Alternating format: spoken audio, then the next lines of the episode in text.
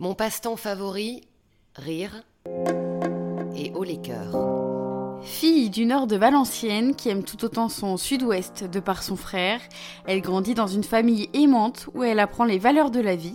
On la connaît notamment pour sa sensibilité et pour son goût des autres et on la reconnaît grâce à sa voix rock. Partez avec moi à la découverte d'une femme exceptionnelle, Hélène Manarino. Bonjour Hélène. Bonjour Estelle. Tout a commencé pour vous à Valenciennes, dans le Nord, dernière d'une fratrie, un grand frère et deux sœurs, fille d'une prof et d'un père qui est dans la protection de l'enfance. Alors comme je le disais, hein, vous êtes une femme sensible et tournée vers les autres. Vous étiez peut-être déjà comme ça, petite?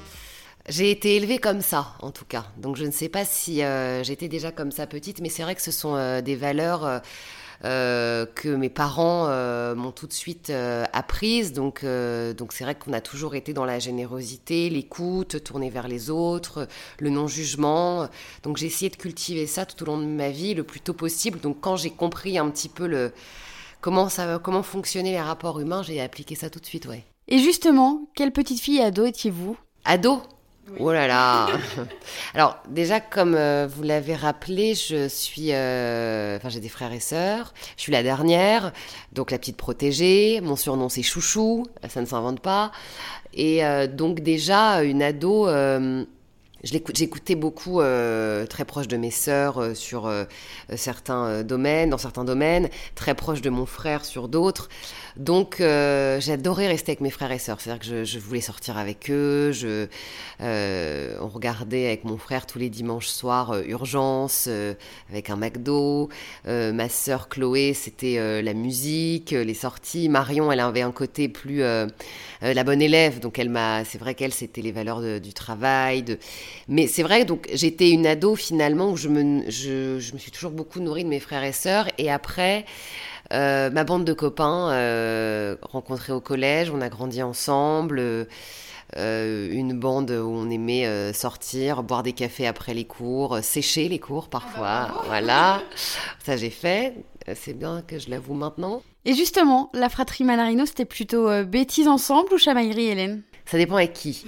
Chamaillerie avec Chloé, euh, donc là, ma sœur, dont je suis la plus proche, on a 6 ans d'écart, mais chamaillerie, euh, enfin, on, se dit souvent avec ma sœur Chloé, si on n'était pas sœur, on, serait meilleurs potes. Donc euh, chamaillerie dans ce sens-là. Et quelques bêtises aussi, du coup. Thomas et Marion, donc ma plus grande sœur et ensuite mon frère. Oh ouais, bêtises avec Thomas, je dirais, et Marion qui nous couvrait. Quand elle révisait le bac, je me souviens, puis nous on foutait euh, un peu le bordel dans le couloir, à mettre de la musique à fond, et on, on sortait, je, stop, je bosse Voilà, c'était un peu ça. Mais une fratrie très équilibrée, très à l'écoute, euh, on se protège les uns les autres, on est très proches encore maintenant. Euh, enfin, vraiment, je, ma famille, c'est. J'en suis hyper fière, quoi. Vous êtes également très proche de votre papa, c'est comme votre phare, c'est vous qui le dites. Jamais une journée sans nouvelles, c'est bien ça? Ah, jamais. Ouh là là, jamais. Là, il est. Euh, je peux dire l'heure qu'il est ou pas? Oui. Là, il est 10h50 euh, du matin. Je l'ai déjà eu deux fois au téléphone. Euh, je vais le rappeler après. oui, oui, mon père, c'est on a un rapport très très particulier. C'est un rapport très sain, parce que c'est vrai que parfois on se dit, mais mais il comprend. je j'ai besoin de son avis. Il, il ne se trompe jamais. Il me connaît par cœur. Donc il sait très bien, il anticipe mes réactions.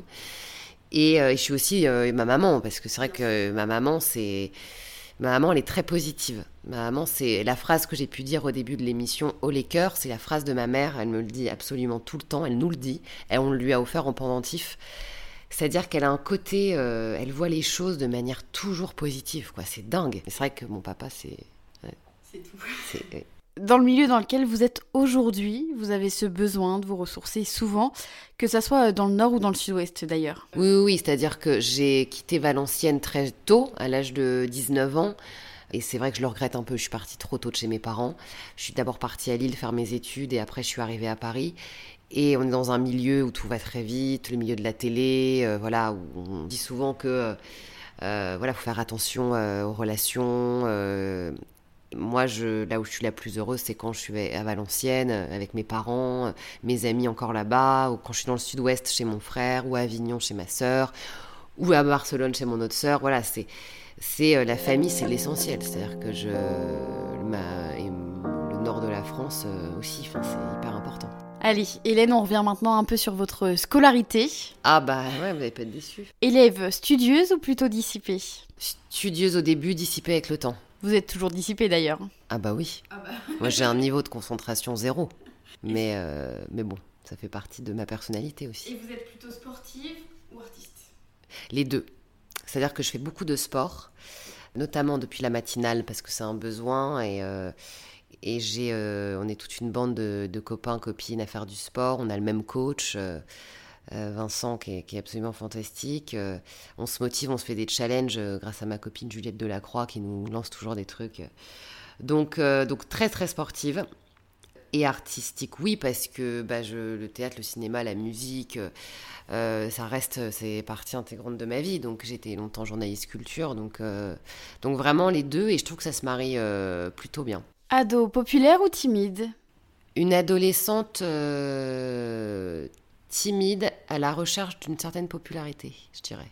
Donc c'est-à-dire que pas populaire, je veux, que, tout le monde m'aime, mais j'aimais bien appartenir au groupe un peu de la cour de récré, genre c'est mes potes. Mais j'étais un peu trop timide pour ça.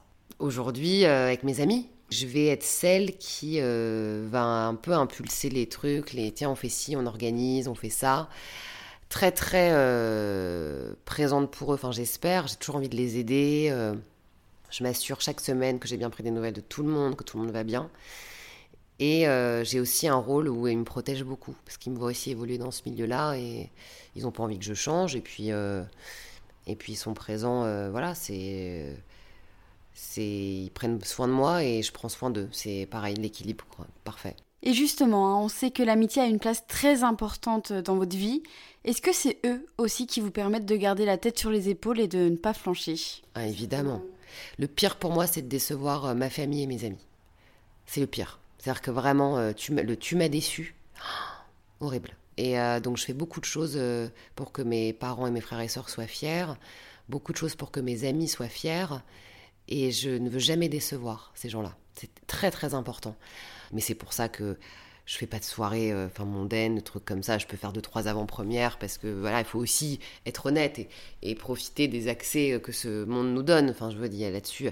Mais je vais toujours venir, en tout cas, quand je vais être invitée quelque part dans une soirée un petit peu exceptionnelle, je vais venir avec, je vais amener une copine à moi euh, qui n'a rien à voir là-dedans. Euh, je veux partager tout ça avec eux. C'est voilà, c'est hyper important. Je les intègre vraiment dans ce monde de l'audiovisuel. Ça, c'est sûr. Il n'y a pas de monde, au contraire. La famille, les amis et les premiers amours, ça donne quoi?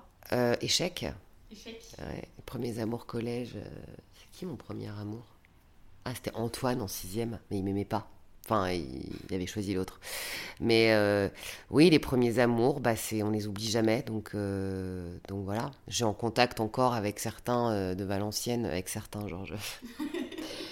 Super. Vous étiez très populaire. Non, pas du tout. C'était horrible cette phrase. ce que je veux dire, c'est que mes, petits amoureux de collège, oui, oui, on peut, on peut se donner des nouvelles. En général, on fait les fêtes dans le Nord et on rentre un peu tous. Donc on, on se retrouve toujours le 25 décembre soir, totalement par hasard, dans le même bar. Puis parfois, je peux revoir euh, un petit flirt de cinquième. Ou... Mais, euh, mais oui, oui, premier amour. Euh, oui, je les oublie pas. Enfin, je, l'oublie. Il y en a un, mon premier amour au lycée, qui s'appelait Antoine. Et qui est à Montréal, je crois. Et aujourd'hui, en tant que matinalière, vous avez la place pour ça? J'ai longtemps pensé que non. Et j'ai ma priorité, c'est le travail aussi. Mais je laisse la place maintenant pour et c'est, je suis très heureuse. Vous avez aussi envie de construire peut-être euh, votre propre famille un jour? Oui, ouais, j'ai envie. J'ai envie de, j'ai envie d'être maman. Euh, j'ai envie d'éduquer un enfant. Euh, j'ai envie de le protéger, de lui apprendre des choses. c'est génial d'accompagner un, d'accompagner quelqu'un dans la vie. Rien de plus beau. Alors vous avez une peur, Hélène, c'est l'abandon. Pourquoi cette peur? Ah ouais, c'est vrai ça. Euh, la peur d'être seule. Ouais, la peur de ne plus pouvoir donner, euh, la peur de, de, voir les gens partir, euh, soit géographiquement, soit par le pire. Donc, ouais, ouais, j'ai un peu peur. Mais ça va avec cette peur de décevoir, cette peur d'être isolé, cette peur de. Enfin, en fait, on n'est pas fait pour vivre seul. Et c'est pas, c'est pas forcément être en couple. Mais je pense qu'on n'est pas fait pour, euh, pour, pour, être, ouais, pour vivre seul. Quoi. La vie, c'est on est sur Terre avec des gens. Donc, et sans les gens, on n'est rien. Sans, sans, sans le, boulanger qui est en bas, sans les, sans, enfin bref, sans, sans, vous, sans moi, enfin on pourrait pas se parler si on était seul. Enfin bref, donc ouais, ouais j'ai peur d'être seule, euh, j'ai peur de, de l'abandon. Ouais, j'ai, ouais, je sais pas d'où ça vient ça, la peur de l'abandon, parce que pourtant j'ai jamais été abandonnée, bien au contraire, j'ai reçu beaucoup d'amour euh, de ma famille, donc. Euh, vous avez peut-être peur de ne plus être aimée. Ouais, la peur que ça s'arrête. Il y a des, j'ai eu des décès euh, très compliqués. Euh, une de mes amies quand j'étais, j'étais au lycée, des choses comme ça. Donc, euh, donc c'est vrai que je, je, tiens ça de mon papa, cette angoisse que, que quelqu'un que quelqu'un vive quelque chose de dramatique, que quelqu'un soit malade, que quelqu'un parte. C'est ouais, c'est dur ça. À quel moment dans, dans votre vie vous décidez à devenir journaliste? Ah, depuis 12 ans, l'âge de 12 ans parce qu'il y avait ce, rituel un peu du 20h chez moi, la voix du Nord toujours sur les genoux de mon père. Le métier de journaliste, c'est d'être tourné vers les autres. C'est vraiment ça, je veux dire, informer les gens, les accompagner dans une actualité compliquée, les interviewer, je veux dire, c'est l'échange, ce qu'on est en train de vivre là. Et, euh, et, je me souviens au festival du film de Valenciennes, il y avait ces, journalistes qui interviewaient les gens, les artistes, puis j'étais là, oh là là, c'est dingue ce poser une question à quelqu'un, de, l'emmener là où on veut aller, euh, pour les gens. Enfin, je trouve ça fou, donc euh, depuis l'âge de 12 ans. Alors, vous avez été euh, sur Europe 1 avec votre portrait inattendu. Quelle a été votre toute première rencontre avec Philippe Vandel? Philippe m'a appelé. J'étais en vacances. On s'est vu. Je lui ai proposé ce concept. Il m'a regardé. Il m'a dit Ça marchera jamais sur un an. Mais vas-y, et Philippe Vandel, c'est quand même quelqu'un, euh, un, intervieweur hors pair, et puis qui connaît parfaitement les codes, les rouages. C'est quelqu'un de qui me manque beaucoup d'ailleurs. Et, euh, hum, j'ai fait le premier portrait avec des larmes, le deuxième où il y a eu des rires. Et il m'a regardé à la fin de la semaine, il m'a dit c'est bon. Et on a vécu deux ans euh, incroyables. Est-ce que vous aviez peut-être euh, une certaine appréhension euh, de vous planter sur le portrait d'une célébrité? Alors, j'avais pas cette peur-là. J'avais, c'est le portrait inattendu. Je suis sortie avec lui pendant deux ans. Ça a été mon compagnon. Je le dis tout le temps. C'est-à-dire qu'il il n'y avait rien au-dessus. C'est-à-dire que je pouvais être en repas de famille, euh, dîner de copines, au cinéma. Un proche m'appelait, je sortais. C'était un truc. Euh, je travaillais avec Laure Gignès, euh, qui est une amie, très très très grande amie et programmatrice de Vandel, qui calait les invités, qui me donnait toujours le premier contact attaché de presse, machin. Puis après, moi, je faisais tout le chemin. Ça, je pouvais rester des heures au téléphone avec les proches. Moi, je me souviens de conversations euh, de 5 heures parfois. Enfin, c'était dingue. Et donc, j'avais une responsabilité, en fait. C'est-à-dire que les proches se confiaient à moi sur leurs proches je ne pouvais pas dénaturer la personne que j'ai en face de moi. C'est-à-dire que j'avais ce souci de retransmettre exactement ce qu'on me racontait. Je suis une énorme bosseuse et une perfectionniste. Ah bah ça c'est un truc de dingue. Et donc le portrait, euh, ça a été humainement parlant et, et euh, journalistiquement parlant, euh, émotionnellement parlant, fou. Deux ans de portrait inattendu et un jour ça s'arrête. Dernier jour chez Europe. Quel était votre sentiment ce jour-là? Et quel regard portez-vous aujourd'hui? Très très dur d'arrêter le portrait. Après, il fallait l'arrêter parce que c'était énormément de travail et puis j'ai fait un choix de faire la matinale et donc voilà, il faut faire des choix. Je déteste faire des choix, c'est mon gros problème, mais il faut en faire parfois. Et ah, ça a été horrible. Franchement, euh... été très dur. De... Je me souviens de ce dernier jour, euh, mon dernier portrait d'invité, la Grande Sophie, où je m'effondre, et le dernier jour de l'émission de Vendelle, où Bertrand Chameroy me fait mon portrait le portrait inattendu, il me manque vachement. C'est un truc, c'est la chose dont je suis la plus fière. Finalement, ce qui vous manque, c'est le portrait inattendu ou c'est le fait d'être si proche des personnes? Avoir ce regard euh, tellement tourné vers les autres, cette sensibilité que vous avez toujours eue finalement Ouais, c'est ça. C'est les conversations avec les proches me manquent. Voir un invité, euh, ramener un invité à ce qu'il est véritablement plus profond de son être, ça me manque. Dans ma vie, en tout cas, je, ne veux jamais changer, je veux toujours rester la même. Tout ça me manque. Enfin, c'est... Et puis, ça me manque de casser cette barrière de pipolisation, star, euh, machin. Moi, quand je, reçois, je recevais énormément de messages de gens Ah, bah, je suis comme Julien Doré, moi aussi j'ai triché en cinquième. Ah, bah, je suis comme, je suis comme Vianney. c'est dingue. Et puis l'émotion que ça a pu procurer aux auditeurs. On a créé quelque chose qui a marqué, dont les gens se souviennent. la vie, tout passe tellement vite, tout va très vite. Et là, je sais qu'avec ce portrait, j'ai réussi à un peu poser quelque chose quelque temps. Il fallait que ça s'arrête aussi pour ça. Parce qu'émotionnellement, je suis, je suis devenue une éponge. Donc je pouvais plus. Et puis tout d'un coup, la télé. LCI qui a été la première chaîne à vous laisser la présentation d'une émission d'information. Comment ça s'est passé au tout début? Quelle a été la rencontre numéro 1 LCI ou plutôt TF1 d'abord? Non, d'abord LCI il y a 6 ans. Euh, je, faisais la chronique culture, euh, je remplaçais la chroniqueuse culture pendant les vacances. Et puis euh, ensuite, après un an et demi de carte blanche, après un peu de terrain, la matinale de Pascal de la Tour du Pin en chroniqueuse culture pendant six mois, quatre mois qui s'arrêtent et je pars sur le terrain avec Marine Truchot, ma grande amie, on part pour le confinement et déconfinement. Et là, je vis un truc de dingue à la rencontre des Français. J'évolue aussi sur TMC et, tout, et TFX et TF1. Et puis euh, Thierry Tuilier, patron de l'info du groupe, me, convoque en me disant voilà, euh, on te propose la matinale avec Fabien Damias et, Bastien Morassi. Et là, ma première réaction, c'est il faut se lever à quelle heure Justement, euh, les réveils pas trop durs, Hélène? Horrible. horrible. Ouais, ça fait presque un an, mais après, horrible.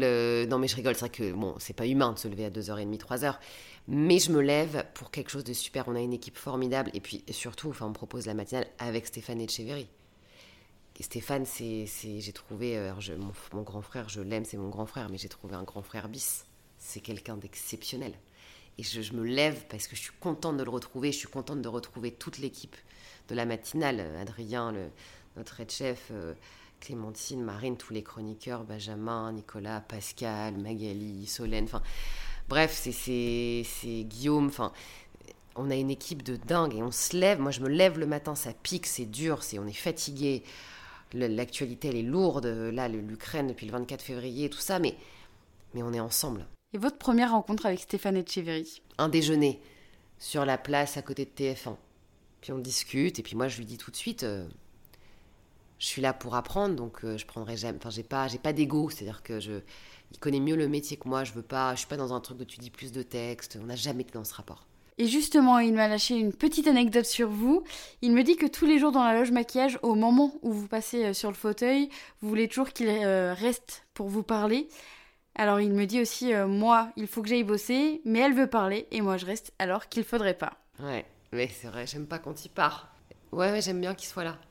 Alors, puis il me dit toujours, il remet sa mèche, il fait alors, ma biche, c'est quoi les news? Puis il s'assoit à côté, debout, et euh, puis on parle de la vie. Comment gérez-vous euh, votre sensibilité avec l'actualité qui peut être parfois rude? Steph me dit toujours cette phrase on ne fait pas de la télé pour nous, on fait de la télé pour les gens qui nous regardent. Donc on, présente des choses, on, parle de choses pour les gens, pas pour nous. Donc forcément, euh, on est touché par des histoires, forcément on a envie de parler des agriculteurs quand il fait 28 degrés. Euh, là pendant, pendant euh, deux semaines en France, ça, ne s'est jamais vu. De, ces gens qui galèrent du pouvoir d'achat, de, ces étudiants qui sont en panique. De... C'est vrai que reste humain et puis on, parle aussi avec nos, nos, notre vie. Enfin, on est vrai dans cette matinale, tous en fait. Je veux dire, c'est la clé de tout. Donc forcément, moi, quand je vois euh, une mère qui témoigne parce que sa fille s'est suicidée suite à du harcèlement scolaire, non, c'est pas juste en fait. Et je suis pas bien, donc je pleure pas, mais je vais être émue. Et, et alors Je vais être émue, et alors En vrai, on peut pas me reprocher de ressentir des choses. Je suis pas dans le pathos, je fais pas exprès. La guerre en Ukraine, on a nos reporters sur le terrain qui sont absolument incroyables. bah oui, quand on voit, on découvre ces massacres à bout de ces corps, des jouets d'enfants, euh, on va pas. La froideur, c'est. C'est. Non. Hélène, comme vous le savez, ce podcast s'appelle Exceptionnel où on évoque également euh, les femmes ambitieuses. Alors justement, qu'est-ce qu'une femme ambitieuse selon vous? C'est une femme qui a des convictions, euh, des valeurs euh, qu'elle ne trahit jamais, qui reste focus sur ses objectifs, qui travaille, le travail, le travail, le travail, c'est la clé de tout, qui se fait respecter, qui sait ce qu'elle veut, une femme ambitieuse. On est toutes ambitieuses dans les femmes, hein, de toute façon. Si on l'est pas, c'est parce qu'on nous l'empêche de l'être. On est toute ambitieuse, j'en suis sûre. Et vous Quelles sont vos ambitions? Continuer à faire mon métier le plus longtemps possible, le faire bien, ne jamais changer, ne jamais décevoir, garder les valeurs euh, que mes parents m'ont inculquées petites et euh, être toujours aussi présente pour les gens que j'aime. Vous avez d'ailleurs euh, peut-être souffert d'être une femme dans ce milieu? Souffert, non. Mais la solidarité entre femmes, c'est l'essentiel. Donc à partir du moment où des femmes ont souffert, on souffre un peu. Parce qu'on se dit, ah ouais. Et c'est pour ça que je voudrais en tout cas euh, citer une, grande amie à moi de ce métier qui est Marie Portolano, qui a fait un, documentaire exceptionnel. Je ne suis pas une salope. Donc, euh, et je trouve que c'est génial cette sororité qu'on a entre femmes. Mais pour répondre à la question, non, j'ai pas, j'ai pas forcément souffert. J'ai eu la chance de travailler avec des gens extrêmement bienveillants qui m'ont jamais euh, parlé en tant que femme, en tant qu'être humain. Donc, euh, donc voilà. Donc, euh, mais bon, encore une fois, ça existe, donc on souffre forcément. Je vais pleurer avec l'interview là. Oh là là. Bon, Hélène, à présent, pas de joker, que la vérité, rien que la vérité.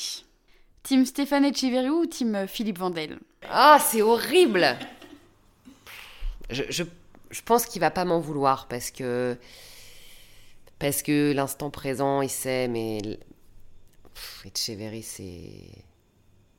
En fait, Vandel, Philippe Vandel, je l'appelle Vandel. Philippe Vandel, ça pourrait être mon meilleur pote. Stéphane Echeverry, c'est plutôt mon grand frère. Radio ou télévision? Je dirais la radio, là, mais parce que j'ai la télé, donc euh, bah, je choisis la radio pour que la radio se rajoute à la télé. Mais euh, non, non, la, la, ouais, la radio me manque beaucoup, beaucoup. Ouais. Portrait inattendu d'Inès Reg ou de Vincent de Dienne C'est trop dur. Franchement, c'est trop dur parce que ça a été deux portraits euh, tellement intenses. Mais je dirais de Dienne parce que. Euh, parce que. Je ne pensais pas le surprendre, Vincent de Dienne. Vraiment, je suis arrivée en studio en me disant. Il sera pas surpris.